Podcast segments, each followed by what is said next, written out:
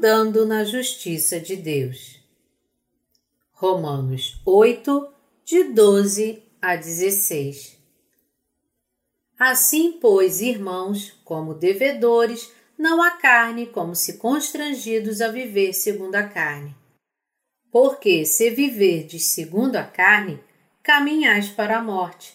Mas se pelo Espírito mortificardes os feitos do corpo, certamente vivereis. Pois todos os que são guiados pelo Espírito de Deus são filhos de Deus.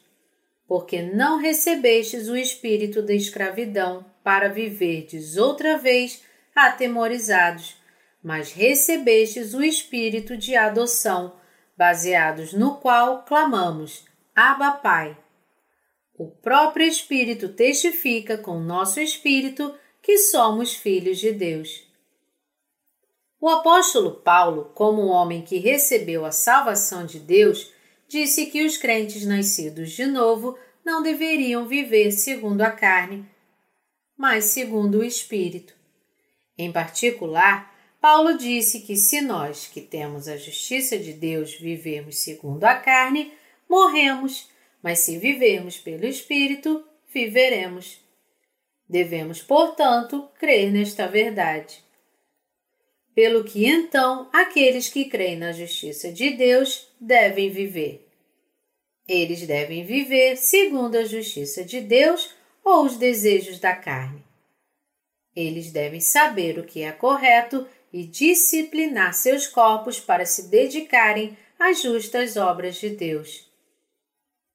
A obrigação inevitável. Paulo dizia que nós temos a obrigação de viver segundo o Espírito, não segundo a nossa natureza pecaminosa, porque nós, cristãos, fomos salvos da ira de Deus e conduzidos à sua justiça. Antes de conhecermos a justiça de Deus e crermos nela, não podíamos viver segundo o Espírito. Mas agora que conhecemos e cremos na justiça de Deus, podemos dedicar nossos corações, pensamentos, talentos, corpo e tempo às suas obras justas. Devemos ser instrumentos para pregar a justiça de Deus e fazer suas obras justas. Viver segundo o Espírito. Se você está em Cristo e vive pela sua natureza pecaminosa e não pelo Espírito, a Bíblia afirma que você perecerá como os descrentes. Isso porque, apesar de um cristão nascido de novo, você na verdade não vive segundo a justiça de Deus.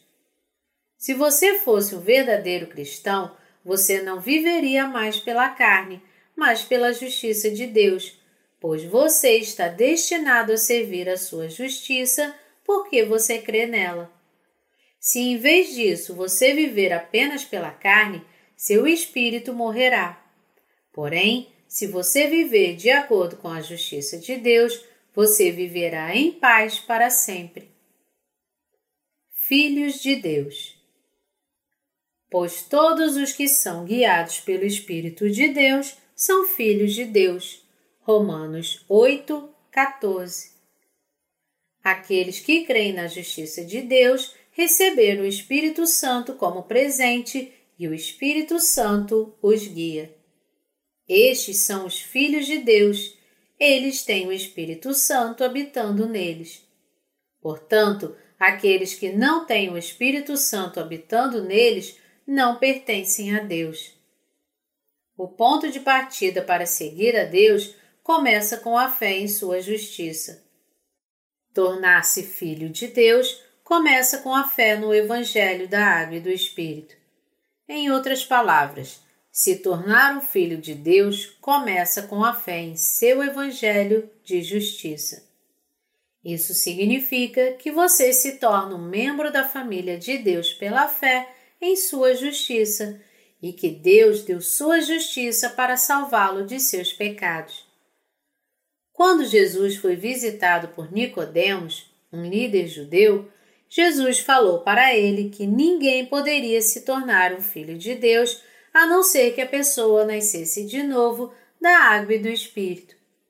Nicodemos ficou maravilhado com isso e perguntou: Como pode um homem nascer sendo velho?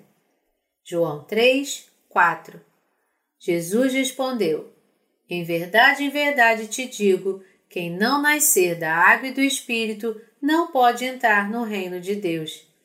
O que é nascido da carne é carne, e o que é nascido do espírito é espírito. Não te admires de eu te disser: importa-vos nascer de novo. O vento sopra onde quer, ouves a sua voz, mas não sabes de onde vem, nem para onde vai. Assim é todo o que é nascido do Espírito. João 3, de 5 a 8. Jesus disse que a pessoa que não é nascida da água e do Espírito não pode entender o significado do novo nascimento. A fé no batismo que Jesus recebeu de João Batista e no sangue que ele derramou na cruz permite que aqueles que creem em seu ato de justiça recebam a justiça de Deus. Aqueles que creem na palavra do Evangelho podem receber o Espírito Santo como um presente. Uma pessoa pode obter a justiça de Deus pela fé no Evangelho da Água e do Espírito, e todos que aceitam essa justiça podem se tornar filhos de Deus. Aqueles que se tornam seu povo são nossos irmãos e irmãs. O Espírito testifica que somos filhos de Deus. Porque não recebestes o espírito de escravidão para viverdes outra vez atemorizados, mas recebestes o espírito de adoção, baseados no qual clamamos: Abba, Pai. O próprio Espírito testifica com o nosso espírito que somos filhos de Deus. Romanos 8, de 15 a 16. Existem apenas duas maneiras de testemunhar o fato de que somos filhos de Deus. Primeiro, a justiça de Deus, que é revelada no Evangelho da Água e do Espírito, nos tornados seus filhos. E segundo, o Espírito Santo vem sobre nós. O Espírito Santo trabalha dentro do Evangelho da Água e do Espírito. Deus planejou todas essas coisas. Ter fé no Evangelho da Água e do Espírito é o testemunho dentro de nós que nos diz que nos tornamos filhos de Deus. Aqueles que se tornaram filhos de Deus por meio do conhecimento e da fé na justiça de Deus têm o direito de orar a Deus como Abba, nosso Pai. Vamos pensar racionalmente. Como alguém com pecado no coração pode chamar Deus de Pai? Deus Pai nunca teve pecadores como seus filhos e um pecador nunca serviu a Deus como Pai.